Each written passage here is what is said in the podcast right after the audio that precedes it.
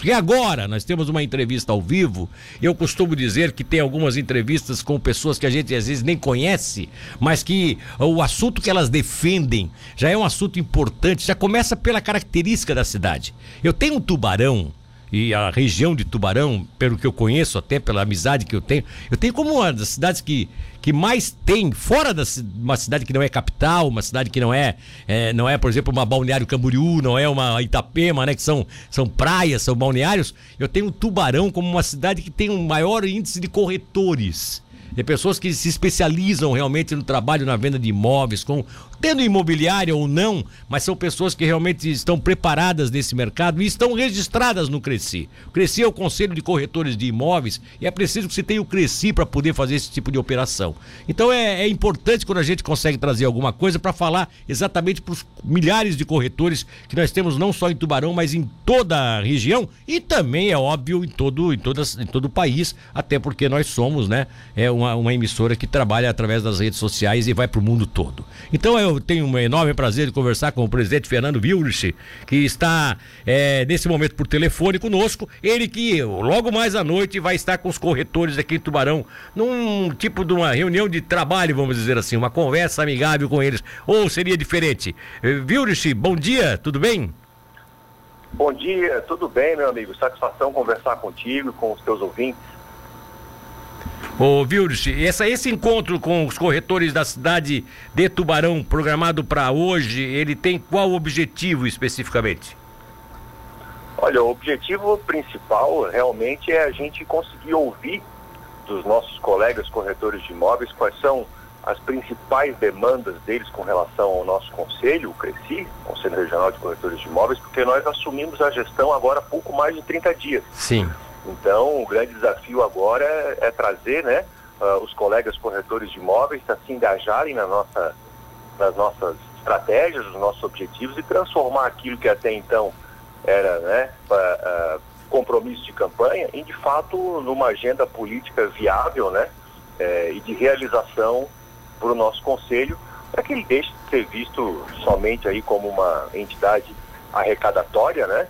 Fato venha a trazer benefícios e, e devolver né, benefícios para um corretor de imóveis. Houve essa disputa na, na, na presidência do, do, conselho, tanto que você acabou colocando aí, de que havia uma, houve uma campanha e uma promessa de campanha? Sim, houveram três chapas inscritas, né? O conselho é uma autarquia federal e a diretoria precisa ser eleita pelo voto do corretor de imóveis. Sim. E sim, tivemos a felicidade de sair vitoriosos num pleito eleitoral que aconteceu uh, no ano passado. Né? Recebemos aí uh, cerca de 5 mil votos no estado de Santa Catarina e conseguimos tomar posse e assumir a gestão agora, dia 3 de janeiro. Você, é, você é, é corretor aonde, Vildes? Eu sou corretor de imóveis aqui na capital, aqui em Florianópolis, né? Que também é a sede do nosso conselho. Sim. Mas o conselho tem é, sedes, né? Que nós chamamos de delegacias aí em diversas cidades do estado. Né? Então, por isso da necessidade, inclusive, da gente visitar né, os colegas aí das outras cidades. Então, hoje eu vou estar uh, em Tubarão. Né? Nós temos um, um, uh, um membro né, da nossa diretoria que é conselheiro federal, que é corretor de imóveis sediado em Tubarão. Né? E ele nos ajuda com esse trabalho de gestão da nossa entidade. Tu lembra, tu lembra o nome dele aí para a gente fazer o registro aqui? Sim, sim, é o corretor Clésio. Ah, o Clésio, bem, bem conhecido Isso, aqui, Clésio o Clésio. Carvalho, corretor Isso. conhecido, né? Há Isso, muitos anos se dedica ao conselho, né? Sempre é, se voluntariando a contribuir com a categoria dos corretores de imóveis. Agora, eu estava fazendo um balanço aqui dizendo que eh, fora as cidades como capital e as maiores do estado, como Joinville, Blumenau e tal, e, e também aquelas, aquelas, é, aqueles fenômenos né, que se dá é, no, no, litoral norte, como Balneário Camboriú, Itapema, que são realmente é, uma potência em termos de imóveis, Tubarão eu, eu, considero uma cidade que tenha bastante corretor. qual é o. Qual é, vocês têm uma, o índice é, que possa mostrar qual é a cidade de Santa Catarina que mais tem? Seria Florianópolis mesmo? Sim, eu tenho, a gente tem esses dados, né, de números de inscrito uh, por cidade, né? Sim. Na verdade, por domicílio que a pessoa declara ter ao se inscrever no conselho. Uh, logicamente, as principais regiões né, do estado são Florianópolis, né, a região de Balneário Camboriú, Itapema, né, Sim. É, que tem um volume mais significativo de corretores de imóveis. Uh, e eu estava olhando aqui, hein, hoje a cidade de Tubarão tem 302 é, corretores de imóveis oh, é, inscritos no Conselho. Olha só que interessante isso, olha só. Oh, uma curiosidade, oh, Vilres, me explica aí. É, uma, uma imobiliária precisa ter, todos os deles precisam ser registrados como corretores do Cresci, ou às vezes tem vários funcionários da parte administrativa e tem um ou dois corretores? Como é que funciona esse esquema com relação às imobiliárias? Isso, boa pergunta. Na verdade, todos aqueles né, que trabalham na intermediação imobiliária, né, que é justamente esse trabalho do corretor de aproximar né, os interessados Sim. no negócio imobiliário, seja comprador e vendedor, seja inquilino e proprietário, né, esses são os profissionais que são corretores de imóveis e precisam estar inscritos no conselho. Sim. Claramente, dentro de uma imobiliária, numa grande empresa, você pode ter pessoas que exercem outras funções administrativas, contábeis, financeiras, de atendimento. E, nesses casos, não há necessidade desse profissional estar inscrito no conselho, porque justamente ele desenvolve outras atribuições além da intermediação imobiliária. Mas aqueles que atuam especificamente na intermediação, sem sombra de dúvida, precisam estar inscritos no conselho. E nós temos tido um problema muito significativo no Estado como um todo, Sim. estamos tentando atuar no sentido de mitigar esse problema, é justamente o exercício irregular da profissão, né, ah. que é contravenção penal e a pessoa de fato pode vir a responder a uma ação uh, penal pelo exercício irregular.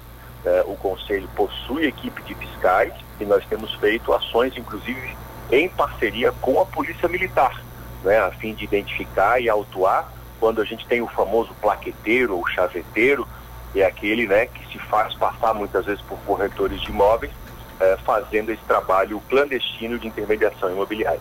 É, e até porque aí a, deixa vulnerável o cliente, né? O usuário, a pessoa que daqui a pouco é, pode estar tá caindo na mão de um golpista, né? É óbvio que também é, qualquer, em qualquer profissão existem pessoas que não, não agem corretamente, mas é muito mais fácil encontrar é, entre alguém que não é credenciado, a, a, aquele que pode me dar um golpe, do que entre os, os registrados no Cresci, entre os conselheiros mesmo, né?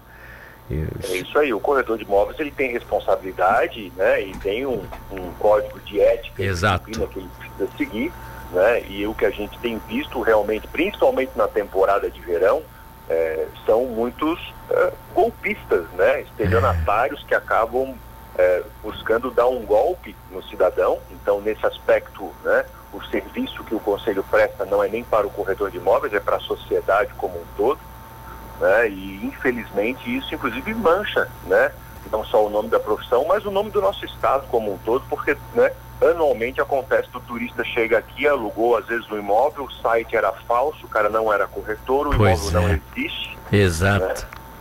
E isso é. tem preocupado, inclusive, o governo do estado, né? E nós estamos é, iniciando aí as conversas, inclusive, com a Santur, né? semana passada, a Polícia Militar, Sim. porque de fato isso é um trabalho que precisa ser feito para mitigar o problema do exercício irregular da profissão do corretor de imóveis.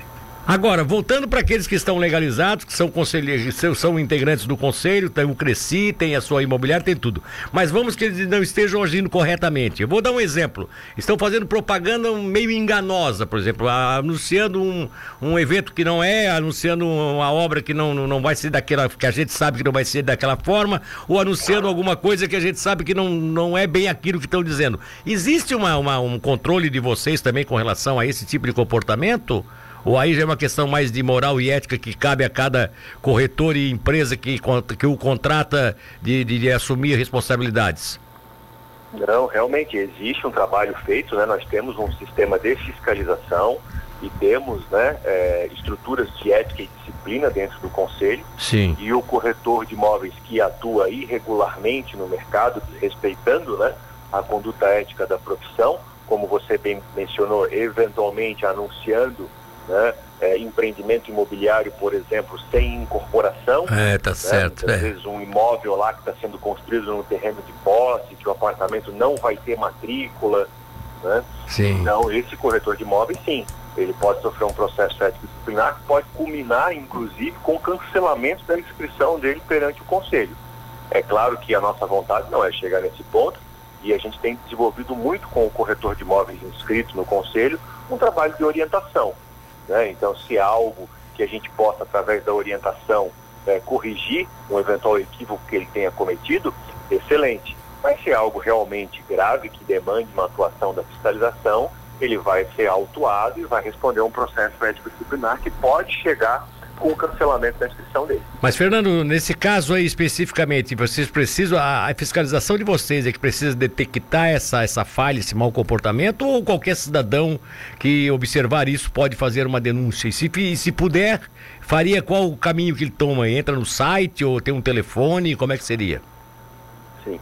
Uh, o nosso trabalho de fiscalização é um trabalho ostensivo, né? Então, uh, a nossa equipe de fiscais, sim, está sempre atuando uh, por iniciativa própria, mas é claro que você sabe que os próprios corretores de imóveis são os nossos olhos aí no mercado. Ah, tá certo. É.